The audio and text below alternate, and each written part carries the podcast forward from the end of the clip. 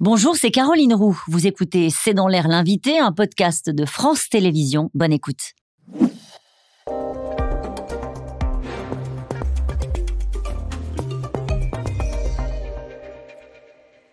Bonsoir à toutes et à tous, bienvenue dans C'est dans l'air. Aujourd'hui, mon invité est Luc Julia. Bonsoir. Bonsoir. Euh, vous êtes ingénieur et informaticien franco-américain. Euh, vous êtes l'un des concepteurs de l'assistant vocal Siri. Vous êtes un des meilleurs connaisseurs au monde de l'intelligence artificielle, ancien vice-président de Samsung chargé de l'innovation. Vous avez rejoint Renault en 2021 en tant que directeur scientifique et vous êtes l'auteur de L'intelligence artificielle n'existe pas chez First et on va droit dans le mur chez First aussi ces deux livres n'ayant euh, pas de lien euh, l'un et l'autre, on va y revenir. On s'était habitué, euh, Luc Julia, à dire Dis Siri, appelle maman. Dis Siri, quel temps va-t-il faire demain? Et on découvre qu'on peut discuter avec un robot, avec une intelligence artificielle qui s'appelle ChatGPT. Est-ce que c'est à ça que vous pensiez lorsque vous avez développé Siri? Pas vraiment, non. on ne pensait pas qu'on pouvait arriver à ce niveau-là. Euh, à l'époque, c'était vraiment juste donner des commandes. Euh, c'était vraiment ce qu'on voulait faire faire à Siri, lui donner des commandes assez simples. Ne pensait pas qu'on allait pouvoir arriver à une conversation.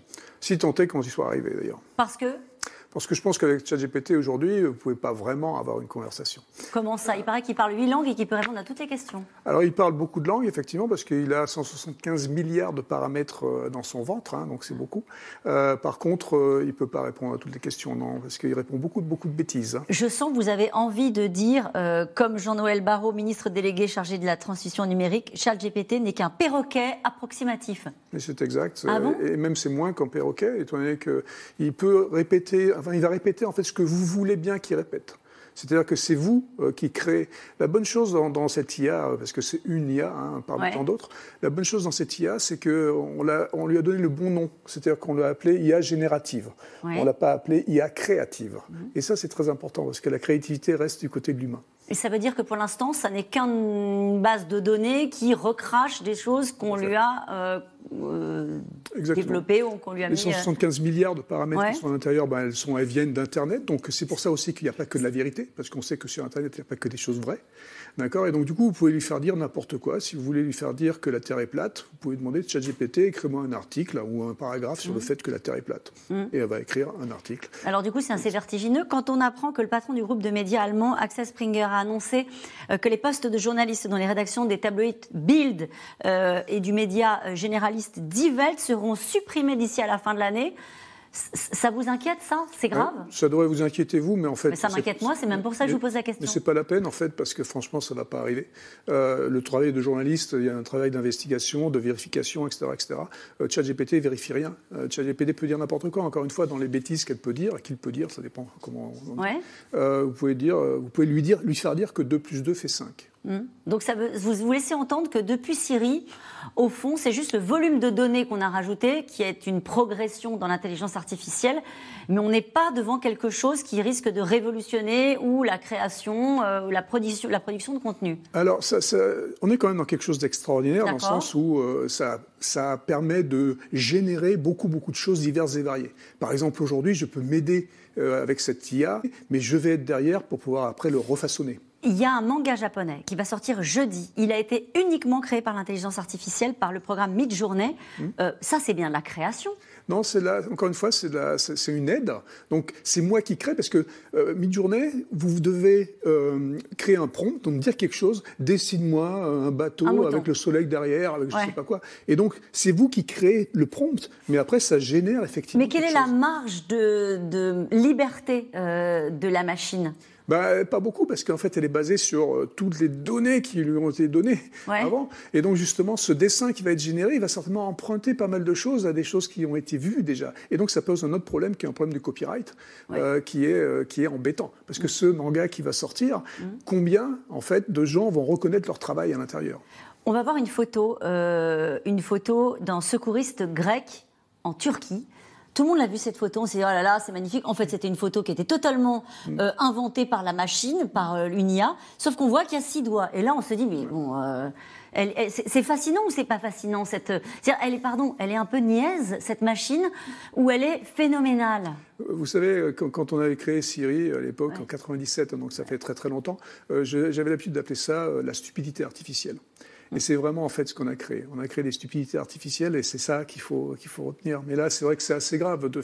on voit quand même que ça ne peut pas être réel. On voit assez. Euh, vite, fait, vite fait sur un smartphone en scrollant des photos, ça peut passer. Hein. Ah oui, bien sûr. Euh, mais Microsoft a ajouté des personnalités à son moteur de recherche euh, créatif, équilibré, précis. Là, on se dit, euh, on est dans autre chose. C'est-à-dire que le moteur de recherche, on va lui dire, euh, euh, tu vas être dans la transgression, donc du coup, tu vas m'envoyer des contenus qui sont dans la transgression. Est-ce que ça, c'est le développement de l'intelligence artificielle? Ce sera une forme, non pas d'âme, mais de caractère, de tempérament on, peut effectivement faire en sorte de changer la personnalité de ces IA assez facilement, encore une fois, par notre créativité. Donc, ça sera assez facile. Et c'est ce qu'il faudrait faire d'ailleurs pour pas qu'on confonde avec des humains, justement, et pour bien comprendre que ça va être des choses qui sont complètement artificielles. Est-ce que l'IA peut apprendre? L'IA apprend, parce que c'est des apprentissages. Une intelligence artificielle qui a une voix magnifique et finalement il tombe amoureux de l'intelligence artificielle. Mmh. Euh, on a tous en tête, est-ce que c'est l'étape d'après ou pas? Ou est-ce que là on est dans le fantasme? On est dans le fantasme, on est dans Hollywood, on est dans le cinéma, dans la science-fiction, on est dans Terminator, hein, méchant ou gentil. Oui. Euh, donc euh, oui, non, ça c'est pas possible. C'est les caractères humains qui sont pas possibles à, à copier. C'est notre inventivité, notre créativité. Alors à quoi ça sert? Bah, ça sert à des aides, donc ils vont être très très pertinents. Ces aides, euh, ces, intelligences artificielles vont être très pertinentes dans des euh, domaines très très particuliers. Hein. C'est-à-dire dans la recherche d'un cancer dans une image, euh, ça va être très pertinent pour créer, pour nous aider à générer des images comme celles qu'on a vues parce qu'on n'est pas capable de le faire nous-mêmes, ça va être pertinent.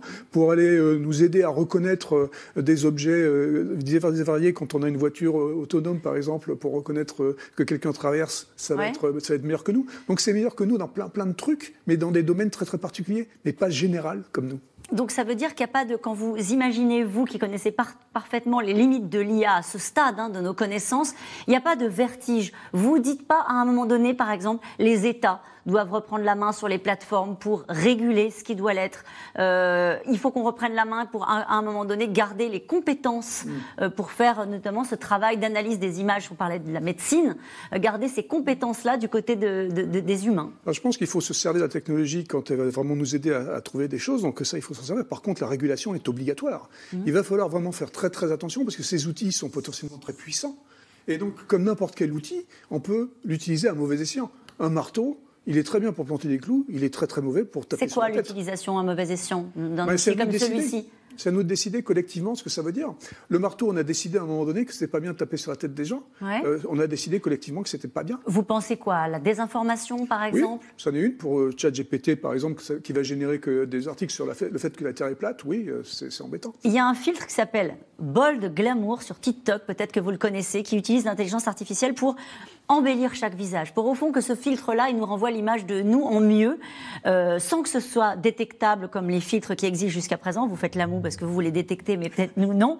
Euh, les médecins craignent là pour le coup des conséquences psychologiques sur la génération euh, des ados. Est-ce que ça, ça fait partie de la mauvaise utilisation de l'IA oui, exactement. Mais je pense que les réseaux sociaux, en général, font partie de la mauvaise utilisation de l'IA aussi, parce qu'on nous oblige à nous mettre des carcans, et, et, et c'est pas bien. Donc il faudrait quelque part qu'on s'en rende compte et qu'on puisse dire non, on n'en veut pas. Donc il faut que, encore une fois, collectivement, on s'éduque déjà pour comprendre. Et une fois qu'on s'éduque et que le régulateur est éduqué, il peut aussi sortir les bonnes lois. Vous travaillez dans le secteur automobile, désormais, évidemment toujours lié à l'intelligence artificielle. Vous êtes donc, euh, vous avez rejoint Renault en 2021. Je le disais tout à l'heure, l'intelligence artificielle dans les voitures, c'est la voiture autonome, mais ça, on a l'impression qu'on sait déjà là, non? Non, la voiture autonome est très très loin. Ça dépend ce qu'on appelle ah les voitures autonomes. Les voitures qui vont nous aider à, ne pas écraser mémé quand elles traversent, par exemple, ça, ça marche effectivement. C'est ce que s'appelle les aides à la conduite. C'est déjà là. Hein, c'est déjà là. Elles vont être de plus en plus sophistiquées. C'est-à-dire que ça va être de mieux en mieux. Il va y avoir de moins en moins d'accidents, mais complètement l'autonomie totale complète qui va nous permettre d'aller d'un point A à un point B sans aucun accident jamais, ça, ça n'existera jamais. La dernière fois que je vous avais rencontré, c'était il y a presque dix ans, c'était à Europe 1, euh, voilà, je raconte. Et vous aviez pris mon téléphone et vous m'aviez dit, de toute façon, ça, c'est le monde, d'hier, c'est lourd, c'est vieux, c'est pénible à utiliser. C'est quoi le monde d'après? Quand vous projetez, vous le, le, monde d'après, c'est les interfaces ambiantes. C'est-à-dire la meilleure interface, en fait, c'est une interface qui n'existe pas. C'est-à-dire que c'est une interface dont on n'a pas, on pas à toucher quelque chose, on n'a pas à, s'en apercevoir. Elle est juste normale. Elle est. Qu'est-ce que c'est l'interface entre nous ici aujourd'hui? C'est mmh. rien. Mmh. D'accord Et c'est ça qui est, qui, est, qui est, une vraie interface. Une et c'est là-dessus que vous travaillez collectivement Pas aujourd'hui, mais collectivement, oui. plein, plein, de gens travaillent là-dessus et ça, sera, ça arrivera un jour, mais ça sera, je pense. On a encore un, petit, peu de, temps. peu de temps. Allez, merci beaucoup d'avoir été mon invité. Je rappelle, euh, votre, vos deux livres, L'intelligence artificielle n'existe pas et on va droit dans le mur, Luc Julia, où vous évoquez les conséquences de la tech sur l'environnement et c'est publié chez First Edition. Merci encore d'avoir été euh, mon invité, puis vous revenez dans dix ans du coup. Hein. Et là, on se retrouve dans un instant avec les de C'est dans l'air. Grève, blocage, on entre dans le dur. À tout de suite. Merci d'avoir écouté C'est dans l'air. Comme vous le savez, vous pouvez désormais écouter l'intégrale, mais aussi l'invité ou vos questions à nos experts. Tous ces podcasts sont disponibles gratuitement sur toutes les plateformes de streaming audio. Et pour le replay vidéo, c'est sur France.tv, bien évidemment. À bientôt.